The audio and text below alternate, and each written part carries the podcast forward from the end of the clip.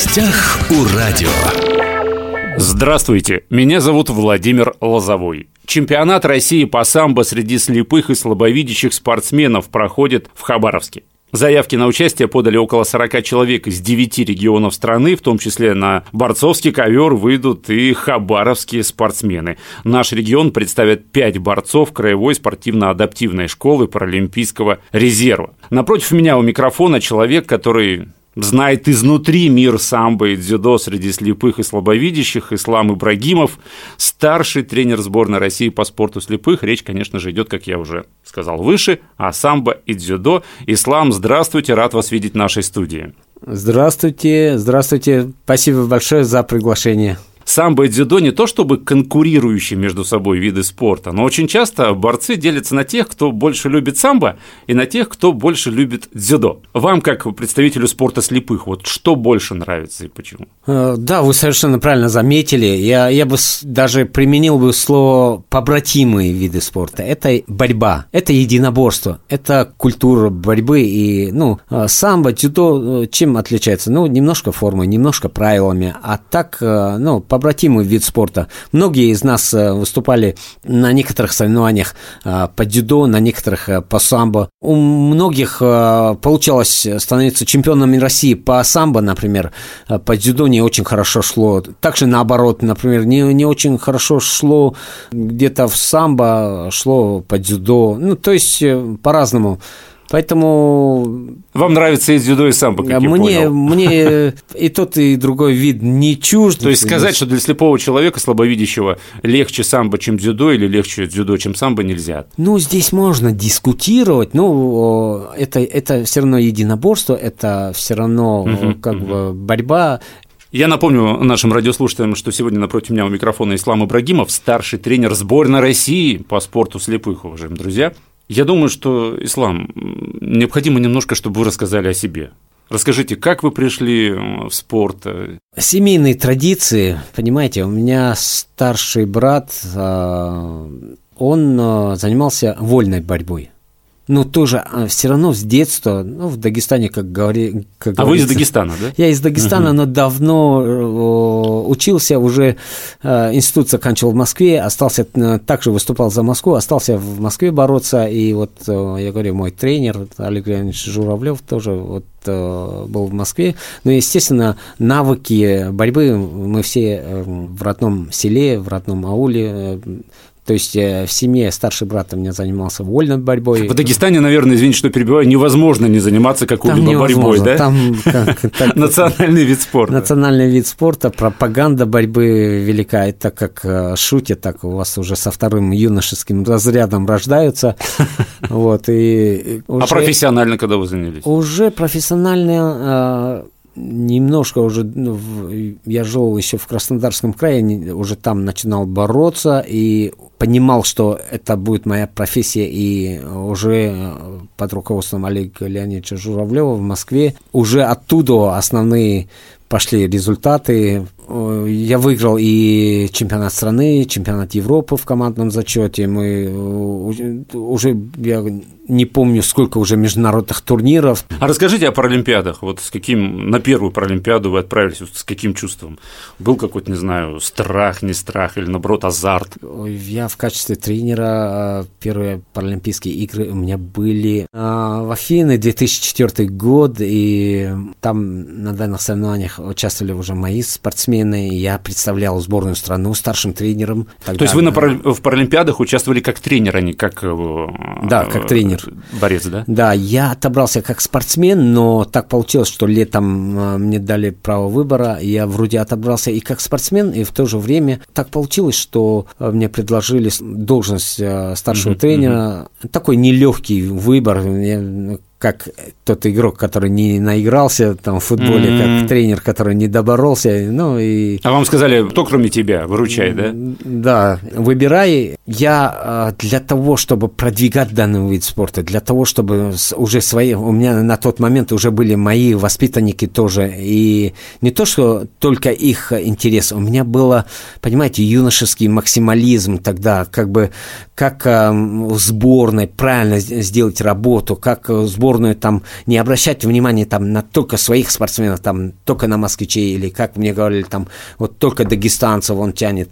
И я думал, что я буду самым справедливым тренером, что у меня не будет, э, там, не будут регионы, будет одна страна. Одна общая, сборная. Одна сборная, сборная, мы, которая представляем mm-hmm. большую, огромную э, нашу страну. Я часто вот э, там фильм, там аналогия там Харламова, он уже поз, позже вышел, угу. этот фильм, когда по кругу катаются спортсмены, он говорит там Динамо, остановитесь, там раз э, спортсмены из Динамо, вызванные из Динамо останавливаются, и там все спотыкаются, все падают, там э, ЦСКА остановится, и потом они падают, он думает, что он нас убьет, там все катаются по кругу, и кто-то догадался, говорит, ребята, мы сборная, мы не Динамо, мы не ЦСКА, мы сборная. Мы единый да, организм, мы, мы сборная. И, и когда он назыв... стал называть, и никто не останавливается, и они перестали падать, не, ну, как бы... Поменял сознание, да? Поменял сознание. Я так же, вот, вот я, я помню, когда вот приходил ну, к руководству и мечтал такое,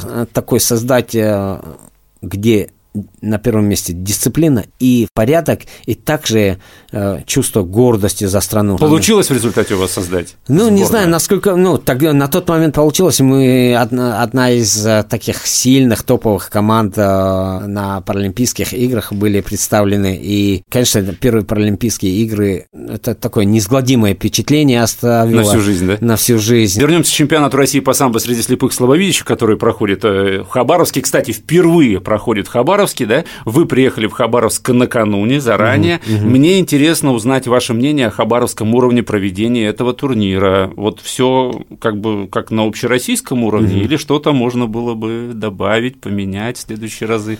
Надо отдать должное Хабаровску. В самый последний момент именно они пришли на, я могу сказать, даже на подмогу. Дело в том, что под срывом были данные соревнования, что э, место проведения определялось, что в одном месте потом какие-то там большие крупные другие соревнования наложились на тот спортивный объект, и на выручку тут пришел Хабаровский край. Да, все понимали, что далеко, да, все понимали, что это съест определенный некий бюджет э, там спортивных э, там краевых комитетов там или спортивных обществ, но тем не менее Такие соревнования нужно проводить э, в разных местах для развития, для толчка, хотя в самом Хабаровском крае хорошие спортивные традиции именно адаптивного uh-huh, вида uh-huh. спорта, именно э, чтобы имели в конце концов понятие, чтобы побывали в шкуре хабаровских спортсменов, которые какими, летают, да, постоянно. Которые летают и которые там должны учесть, э, что период адаптивный, который должен пройти, надо выгадать там в третий день адаптации ты будешь, будешь абсолютно эм, вялый, тяжело бы, вялый. вялый, очень сложно бороться. Я так э, за свою карьеру, кажется, один или два раза так попадал, но никак не было возможности по-другому. Но даже на чемпионат мира мы летели, это э, Соединенные Штаты Америки, я уже э, непосредственно перед Минспортом поставил вопрос, ребята, или мы едем прямо выступаем с крыла, но это чревато тем, что можем риски на взвешивание опоздать. Или так, или у нас более 10 дней на адаптацию. Адаптацию, да? И нам, ну, это был так как чемпионат мира и отбор на Паралимпийские игры. 16 года это в Бразилии, кстати, на результате мы не поехали, но тем не менее на мире мы выступили хорошо. Мы угу. ну, учли эти нюансы и на чемпионате мира выступили хорошо. Поэтому хабаровчане это все каждый раз на любые соревнования, на чемпионат страны, на кубок страны, на учебно-тренировочный сбор отсюда спортсмены приезжают и все это испытывают на себе. Но сейчас мы в такой роли оказались. Для развития, конечно, до Дальневосточного федерального округа, я думаю, что это э, такой толчок. Хотелось бы, э, мне как старшему тренеру, хотелось бы охватить всю нашу необъятную родину, чтобы много было спортсменов, и они достойно представляли свои округа, свои федеральные... И Ой, пополняли состав сборной, сборной России. команды, конечно, совершенно верно. Ислам, в формулировке названия чемпионата есть акцент на том, что это турнир да, для слепых и слабовидящих. Угу, на ковре или татами они в равных условиях или нет? Ведь э, кто-то вообще ничего не видит, да, угу. кто-то в более лучшем положении. Вот не оказываются ли незрячие полностью спортсмены в более трудном положении? Очень правильный вопрос, очень болезненный вопрос. Международная федерация уже приняли э, правила, где разделяют незрячих спортсменов тотально незрячих спортсменов, и там 0,26 сотая какая-то, ну, как, это допустимо, то есть светоощущение небольшое. И от спортсменов, ну, где до 10%, до 15% зрения. Спортсмены э, выступают э, даже незрячие СВ-1, это полностью незрячие спортсмены, угу. и СВ-2 – это спортсмены с остатком зрения. И спортсмены СВ-1 дабы уравнять, ну, чтобы там чувство какое-то светоощущение, чтобы полностью уже, они, во-первых, борются Мало того, что они борются отдельно, и еще они борются в шлемах, светонепроницаемые шлемы такие, и где глаза закрыты. Поэтому э, они находятся в, в одинаковых условиях. Э, Всероссийская Федерация спорта слепых еще не успела как бы правила ну, поменять, но я думаю, что это э, заключительные соревнования, где спортсмены не будут делиться. Хотя ту, ваши спортсмены, Виктор Руденко из Хабаровска, прекрасно доказывают полностью незрячие спортсмены, спортсмен, он неоднократно побеждал, а, когда мы даже не делили спортсменов по зрению. Вот вы меня То опередили, есть... потому что я хотел уточнить, ну, тотально незрячий спортсмен может достичь успехов? Достиг... А вы такие... вот только что мне ответили, да? Я прошу прощения, я об этом не знал, но вот я говорю, что спортсмен, вот э, есть такие уникальные спортсмены у нас. Э, а для тренера важно или не важно быть слабовидящим? Ну, есть у нас, ну, например, я слабовидящий тренер, тренер, э, э, но у меня все помощники, они видят хорошо, то есть а, ковер, помощники. ковер большой, угу. и если, ну, если говорить об уровне сборной, и они дают полную информацию, ну, и я все равно понимаю, кто что делает, ну, как бы пишу планы на учебно-тренировочные сборы, нагрузки, я делаю, составляю работу по циклам, по микроциклам. То есть эту работу веду я, и это притворяют в жизнь мои помощники, старшие тренеры. Поэтому разделять обязательно, вы правильно сказали, разделять нужно. А Чтобы было более, более, более честно. честнее, Всё более понятно. справедливее. Вкратце, поединки в паралимпийском дзюдо, самбо, мы договорились, что не будем разделять, да? Да, да. Проводятся по тем же правилам, что и у зрячих спортсменов, или есть какие-то? Ну, практические правила, практические да? правила одинаковые. Ну, если у зрячих, а, например, у здоровых спортсменов не встает а, в захват захват. То есть незрячему важно же, чтобы вначале взять э, контакт. Угу. Вот. То есть полный раз контакт, тогда судья останавливает, если расцепились спортсмены. Помогают им да. опять, да? Все и понятно. там дают классический захват, и после свистка, например, они могут уже перебирать любой другой захват. Mm. Хоть, хоть кусочек э, там... Кимоно, да? Как правильно?